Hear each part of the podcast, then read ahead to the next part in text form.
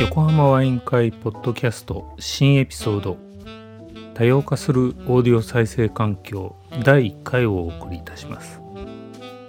改めましてなぜ横浜ワイン会なのか。実はもともと東京新橋で私たちが新橋ワイン会という名のもとでちょくちょくお酒を飲んでいたんですね。メンバーは T5 ジャズレコーズのほぼ全てのスタジオレコーディングからミックスを担当してくれている斉藤隆興さんというレコーディングエンジニア。森山直太朗や大塚愛をはじめとする数々の著名なアーティストのレコーディングを手掛けとりわけ小袋からは絶対的な信頼がありレコーディングからツアーまで全ての音は斉藤さんが作られています。もう一人は耳たぶというマネジメントやプロデュースを手掛ける会社の代表の大谷智弘さん。スピッツ小袋ゴスペラーズプリプリなど数多くのプロデュースそしてヒット作品を手掛けた笹地正則さんという音楽プロデューサーをはじめ斉藤さんのマネジメントも手掛けていてそれはもうさまざまな現場で酸いも甘いも知る敏腕プロデューサーといえばいいのかな。そしてもう一人は T5 ジャズレコーズプロデューサーの私清水でございます。そんな3人の酒飲みぐだぐだ話でも意外と音楽好きな人の中には面白がって聞いてくれる人がいるんじゃないか。せっかくポッドキャストという世界中からアクセス可能なバーチャルな感じでお送りするのであれば私ども T5 ジャズレコーズは横浜発信を歌っているジャズレーベルなので新橋ワイン会改め横浜ワイン会という名前がいいのではないかと。そんなゆるい感じで始めたポッドキャスト。スタジオではない場所でゆるく録音してますので多少いろいろな音が混じってノイジーだったりしますがそれも味ということでどうぞご了承ください。第11回となる今回もいつもながらテーマから脱線しまくりのトークとなっていますがまあそこが面白いところだったりもします。ワイン片手にぜひごゆるりとお聴きくださいませ。この番組は名盤名演から最新録音まで国内最大級のカタログを誇るハイレゾ配信サイトイオンキョミュージックの提供でお送りします。サザエさんちそこの上位モデルがあったアナログのさ、150万だったからだと思う、なんかそういうの見ちゃうとそういう150万のプレイヤーも、うん、本当は原価何分の1なのみたいなどのくらいなのっ感じしちゃいますよね。て思っちゃいますよね。そんなアナログプレイヤー買った時にアナログプレイヤーってお金かかってんのどこなんだろうっていうアームぐらいじゃないのって思ったけどね。あとモーターモーターじゃない？モーターですやっぱり。ねまあ、あとシャシとかね。うん。写真ね 写真にお金かまあ影響はねすごいでかいと思うんですけど音に対するね、うんうんでもすごいお金かけて筐体作ったからっていい音がするかどうかかなり微妙だなと思いましたね、うん。なんとなく。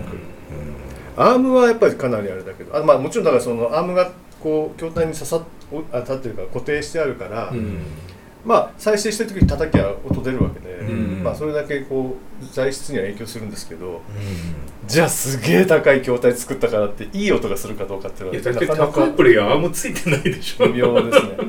アームはねでもねアームレスのやつの方が多いですよね高いやつでもそれだと俺やっぱダメだと思うんですよ。なんでかって言ったら、うん。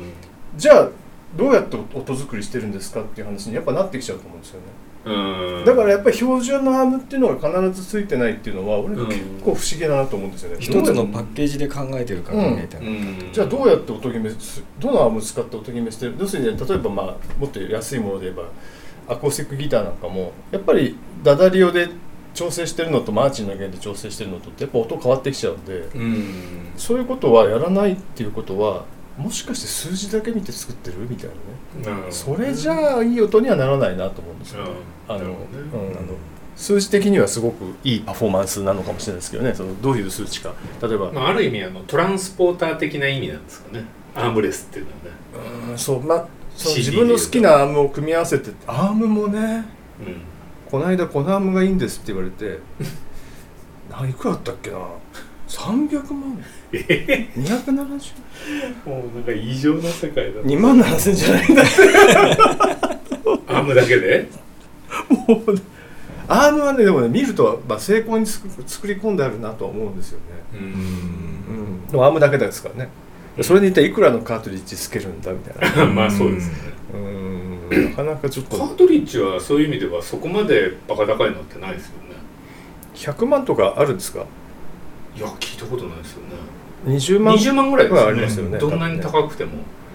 いやわかんないですよ。実は。ありそう。わかんない。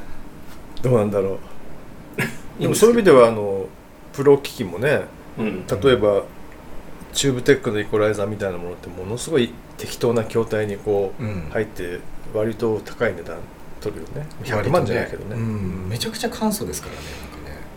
うん。あとルパート・ニーブが作る一連のものっていうのは割と簡素に作ってあって、まあ値段そんな高くはないですけどもちろん安くはない。うん。ただまああれあれで結構悪くないからあれ見ちゃうと例えばその家庭用の家庭用というかそのハイエンドオーディオのうん。機材のうんあの過剰なまでのこう盛り方っていうのが盛り方どうなのかなって思う。んですよまあでも音にも現れてますよね、うん。その持ってね色付けがやっぱりちゃんとしてますよ色ね付けちゃんとしてあります、うん。ありえるね。スタジオのはねほんと簡素すぎてなんだろう。つまんないですよ逆に。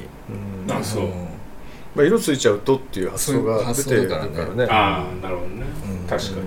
たまに色が濃いのが出てくるけどやっぱあんま流行らないそうでしょうね、マンレーとか、うん流行る一瞬バッて流行るんだけど。入るんだけどね。あれこそあの緩いからな。後は手放しちゃうよね割とね、うん。みんなね、うん、だかららそういった意味でブランディングがうまくいってるのはやっぱりルパートニーブとかね。いまだに商売になってる商売になってるってすごいよね。いやーうちにもヘッドホンアンプが1個ありますけどあ本当？アウトレット品で買った、ええいいですよあの楽しい音してんだよね、うん。やっぱりでも電源とかめっちゃチャチいわけよ、はいはいはいでクロストークも結構すごくてさあそうなんだ。あのー切り替えが、えっと、単身ごとにあるんだけどさ、うんうん。結構クロストークすごくて。意外と広がっていいんじゃないですか 意ね。外に追いかけたなと思ったけどさ。あのでもまあなかなかはいあの楽しいんだよねやっぱりね、うん。いいよねそう楽しいっていうのがまあ、うん。一番いいんじゃないですか。音楽的じゃないですか。まあそうですよね。うん。音楽は楽しいのが一番ですからねえ。あのなんだっけ DI とかもねうん。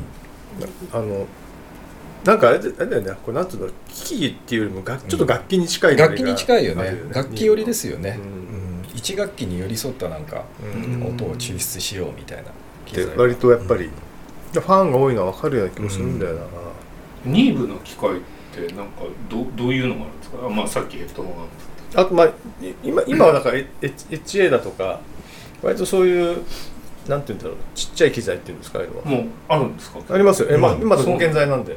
へこの間オーディオを出したんだけどそれは流行んないですね。うん。えっと考え方が違うでしょうね。うん、うん。ダックはやダック売ってんのかなそもそも。うん。割と期待したんですけどね。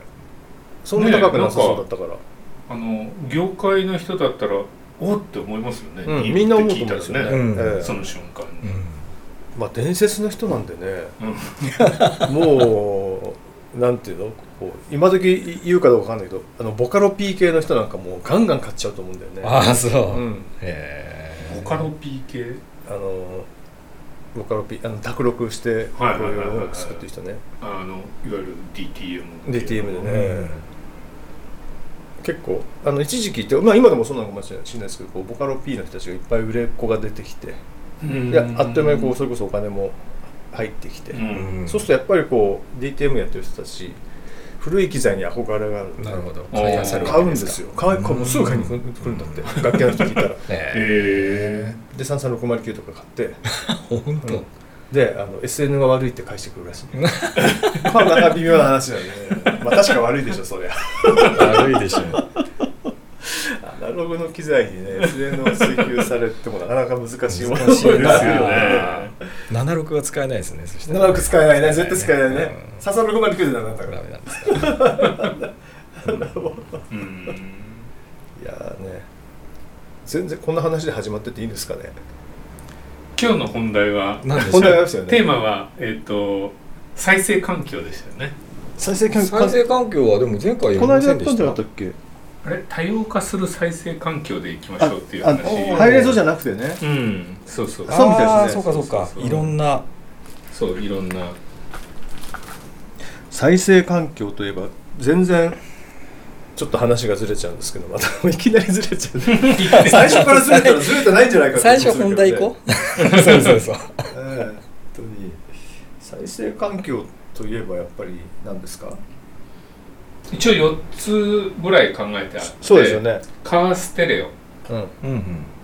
意外とね車でやっぱり音楽楽しむ人が多いなっていう中でカーステってでもね歴愛のものじゃないですか、うんうんうん。なんかなかなか難しいけどまあそこを皆さんどうされてるのかなっていうのとなるほど。ポータブル再生機。ウォークマンですね。ウォークマンとか、うんまあ最近はスマホで聞く人が普通に増えちゃってるんだろうけど、でもストリーミングになっちゃうとねやっぱりまあ最近ストリーミングウォークマンみたいなのもあるけどそうですね。どうするのかなまあヘッドホンイヤホン系と、ね。イヤホン系ね。あとねちょっとこれは僕がテーマに挙げたかったのがアナログレコードのデータでデジタルそれちょっとねこれ皆さんのご意見を僕はちょっとお聞きしたいんです。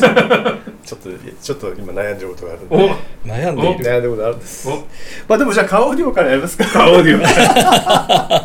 カーオーディオはねどうなんですかね。僕でもねカーオーディオにすごくお金かけた人知ってますどういう？あの再現なくかける人いますよねカーオーディオは。います。うん。ものすごい車よりもお金かかったんじゃないかっていう。ぐらい、うんカーオーディオってめっちゃ高いじゃないですかよく、ね、うん。あのいわゆるこうカー用品屋さんに行って。もね、ええ。うん。普通に20万30万するけどえ一般の電気屋さんでそんなオーディオ絶対あなた買わないでしょっていうのを平気でみんな買ってくんですよね、あれ不思議えだってなカーカーナビが50今今はね今こそスマホの中に Google マップが入ってるんだけど、うんカーナビで40万とかの割とみんな乗るんだよね、ね。うん。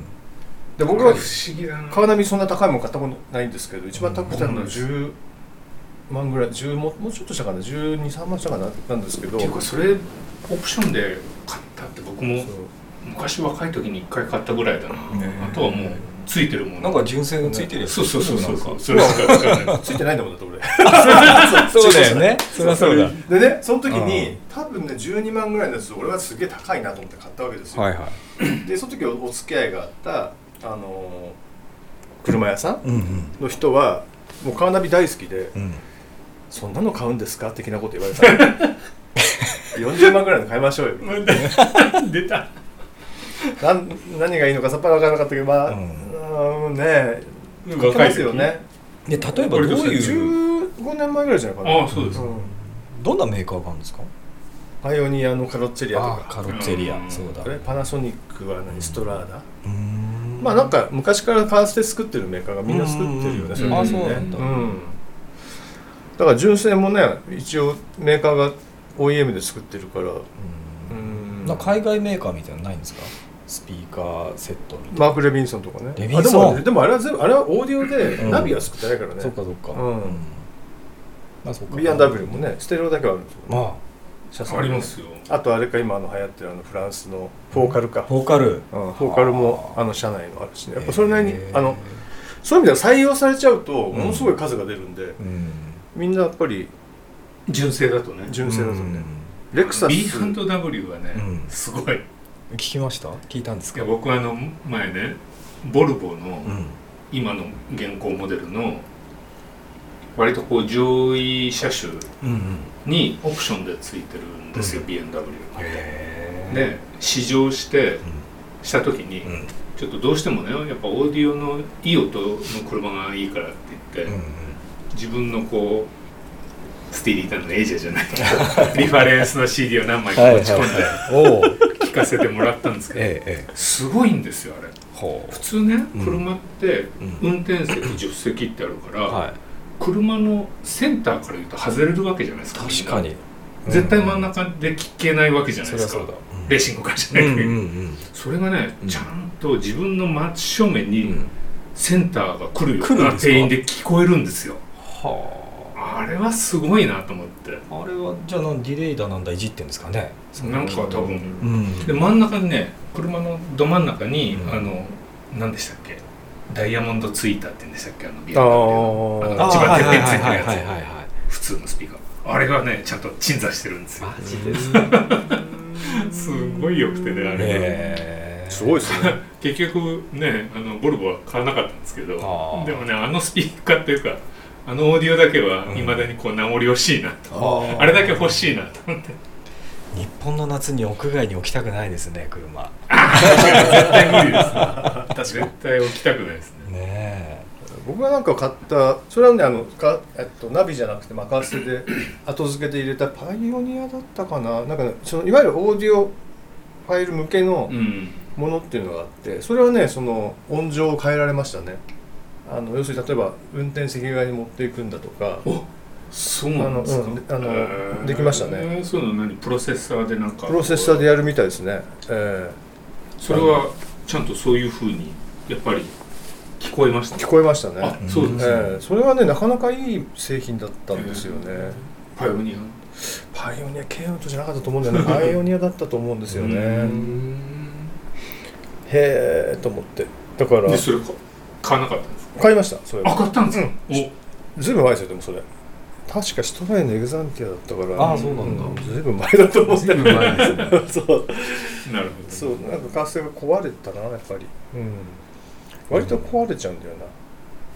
今の車のナビも壊れちゃいましたからね。え今の車じゃないか。1個前の車か。えあ今の車だ。今の車が壊れてで変えたんあそうですよ、えー今ナビは入れなかったですけあどんまり車のオーディオ壊れる壊れちゃうんです僕は経験ないけど意外に壊れるんですか？壊れましたね。で安いネットワーク系のやつを買ったんですけどね。4万ぐらいだからねそうすると。ネットワーク系？車で？えーあまあだからいわゆるそのカープレイとか。かあうん。あスマホとつないでってやつね。つないでってやつ。まああとは CD とかは入れられるんですけど DVD とかはっていうのを買ったんですけど。じゃあ音悪かったですね。まあまあ音はね悪かったですね。でパワーアンプつけてみたりなんかしてね。ああどこのパワー？1万円ぐらいの。それも それもパイオニアなんだあけパイオニアなんだ。どその値段で売ってるのそこしかなかった。なるほど。俺が知ってる限りあと4000 3000円とかあるんだよ。うんうんうん。3年生なの？3000円とかのはつけらんないなーなんて思ってじゃあうん1万円のこれにしとくか。みたいなうん。低音だけはねよくなるようになりました。ああ低音に出ますね。うん。車だからね。しかも結構過激に EQ してあるんでね車の中は。あそう。うん。あの自分でねいいやっつって。うんロードノイズとかあるんで。なるほ結構やったような気がします。どでえもあれですよね。こう仕事とか忙しいとうちであんまり僕なんか聞く機会ってなくなってくるんですよ。うん。減ってきて。そうそりゃそうだよね。で行き帰りのその車の中でね、うん。あの音楽聴いたりすることが多くなっちゃって知らず知らずにね自分の中でこうリファレンスになってきちゃってたりするんですよこれが。いいです怖いなみたいな、え某有名アーティストもえはい。マスタリングが終わって自分のポルシェで DAT 聴いてましたから、まあでもそういう方多いですよ。マスタリングし終わったしたえ後のね、ポルシェで DAT えポルシェでだ DAT トプレイヤーを積んでたんです積んでたんですごいですねすごいですね。もうあれだってすごい前ですよ。その人が音響ハウスでマスタリングをしてた頃だからね、うーん。えー。え じゃあイニシャルでいきますえイニシャル？だよあいつだ P でお願いします。えはね自分の白いポルシェあそうですか。ちゃんと積んであってね。ー。えそれで帰ってきてやっぱこうしたんだよなっつって。なかなか帰ってくんないんですよ、なるー、そういうほどこと。ええ行って戻って行って戻ってんだって、そうなんですよ。で常にそのマスタリングじゃない人が言ってたのはでも大家さポルシェで音ちゃんと聞こえないのかなっていう。エンジン音もうるさくてね。本当ですよ。ね確かに。ねもうまあその人が言うのは大体歌のことしか言われないんですけどね。歌がちっちゃいっていう大体、ここがちっちゃいとか。マスタリングで言うんですよ。ここがちっちゃいって。厳しい。厳しいねそれは。で割とね昔のあの大物のそのロ,、まあ、ロック問わず歌謡曲、もうそういうとこ立ち会う人って基本的にやっぱ歌のことしか言わないですね。ちょっと別の話になっちゃいますけど、うん。ね、例えばうん。あのみんな割と自分の歌のことしか当時は聞いてなかった今は違うかもしれない。まあでも多いですよ。やっぱり歌中心に。考うん、やっぱまあ、り逆に他の部分は任せるよってことじゃないんですか？それって。他のことには興味がないんじゃないですかね そういうことかもしれないし。まあだからこそあそこまでなれるのかもしれないえるまあそうですね。うん。そうかもしれない。そうだね自分の歌にこだわる自分で歌いこだわってるっていうね。うん。ちょっと思ったのさっきのあのそのね僕のその知り合いのねそのカーステレオにお金をかけたっていう人は莫大にお金をかけてて、うん、うん。多分車よりも高いぐらいかけてるんだと思うんですよね。えー、何それ。でその人に聞いたらまずカーステレオで聞聞かせてもらったわけですよね業者さんのとこに行ってね、うん。施工業者さん。そして窓の外から音が聞こえてきたんだよえ意味がフ分かんない。ロントスクリーンの向こう側からこう。目をつぶるとじゃあそこに窓はないわけですね。窓はない。広い空間があるわけだ。もうこれにやられてしまったんで。つってんでもすごいですね。すごいうんでもえーやっぱそうするためには例えばドアにこうなんていうのかなこう防音。うん。要するにドア割と空空間が多いわけですよね車って、うんうんうんそこに鉛みたいのを詰めるらしいんですよ。あーへえ。ドアだけで200キロぐらいになるんだとか言って。やばいっすねそれね。ねね車の燃費どうなるんですか？車のバランスが崩れまくりになるんだってなるほどね。あとねドアやっぱさすがに下がってきちゃうって言ってたね一応補強するらしいですけどねそのヒンジのとこに。うん。やばいっすね高級車ですよ結構。なんか2年ぐらいで卒すきをしてたんじゃなかったそうそう。そうなんですよ。でもそこまでやる人もいますけど、そこまでやる業者もあってそこまで多分彼だけじゃなくていろんな人がやってるんだと思うんですよ。ね成り立ってるなのはるほどねまあ、そのかけた金額が作業なんていうのかなこうどれぐらいこう見合ってるのかどうかはちょっとわかんないですけど、確かに。ただ車の内装を剥がして、ま、鉛入れてこうやってて手間は結構かかると思うんで、そお金はそれなりに、僕は車でそれやるなら自宅にそれやるな。ね、自宅もね当然それ以上のことが起こってるんで大丈夫です。あそうなんですかもちろん。すごいな。もちろん。すごいな。うんそうですよ。ねまあここからも P が入るんですけど、うん。話だけどね。あそう。か。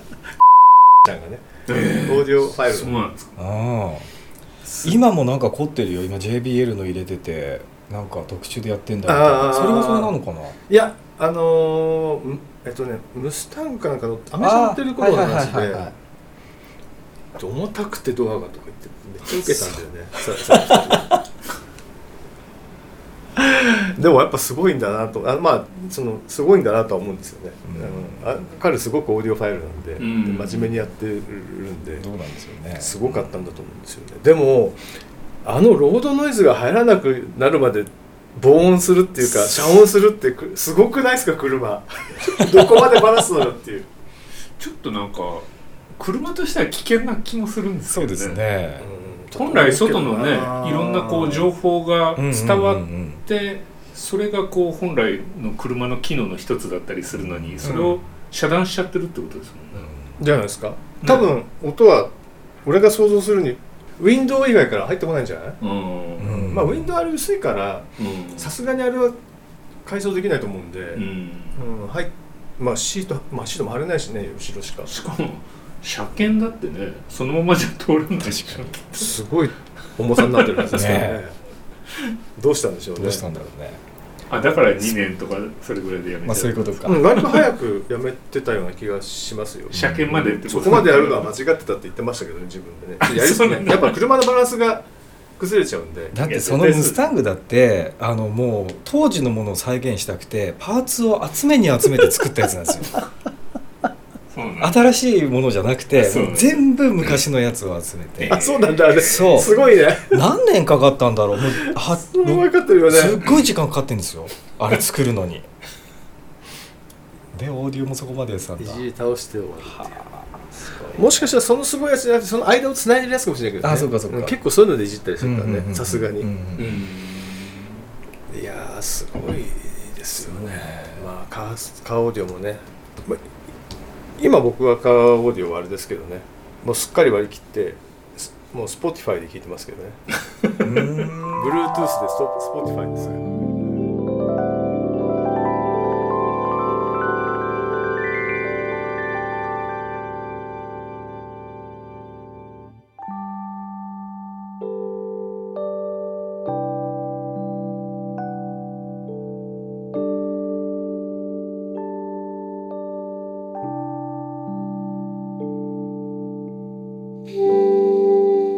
皆様いかがでしたでしょうか？近いうちに多様化するオーディオ再生環境の第2回もお送りしたいと思いますのでぜひお聴きください横浜ワイン会この番組は名盤名演から最新録音まで国内最大級のカタログを誇るハイレゾ配信サイトイオンキョミュージックの提供でお送りしました。